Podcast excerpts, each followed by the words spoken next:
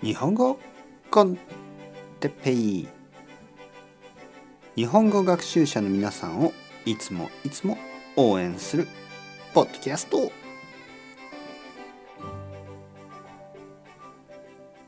今日は髪を切ることについて。はい皆さんこんにちは。日本語コンテッペイの時間ですね。元気ですか？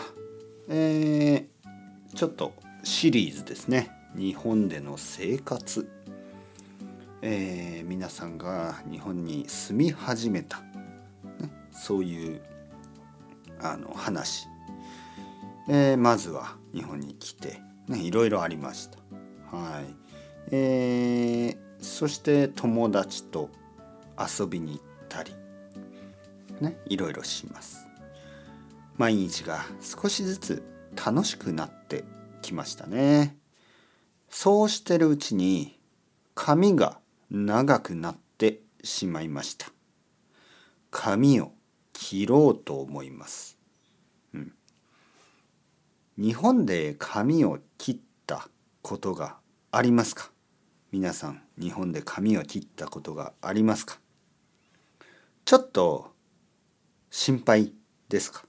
ちょっと怖いですよね。えー、だけど大丈夫です。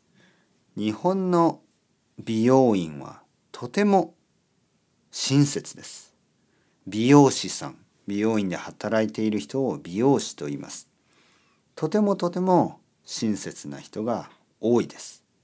心配しないでください。英語を話せる美容師さんも多いですけど、頑張って日本語で話してみてください。本当は予約をした方がいいと思います。ね。こう電話で予約をするとか。だけど予約がなくても大丈夫かもしれません。まずは美容室に行ってください。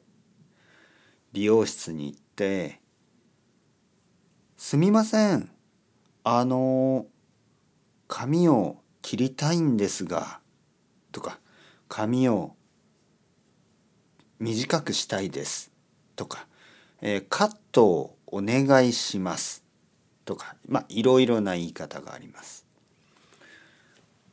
店員さんお店の店員さんは「予約はありますか?」と聞くと思います。ああすみません予約はないんですけどねそういえば「大丈夫ですよ」ね、そう言ってくれるかもしくは「すみません今日はいっぱいで」ね、いっぱいというのはもう、えー、人が多すぎる。客が多すぎるということですね。いっぱいで、ね、そしたら、えー、じゃあいつは大丈夫ですか、ね、いつなら大丈夫ですか？と聞けばそうですね。ねそう言って、えー、予約ができる日を調べてくれます。ね、例えば3日後とか4日後とか1週間後とかあもしかしたら次の日かもしれない。ね、そして予約ができたら、えー、予約の日予約の時間に美容室にもう一度行ってください。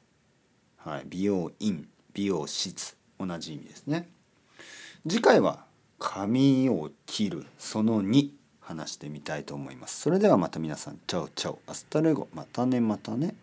またね。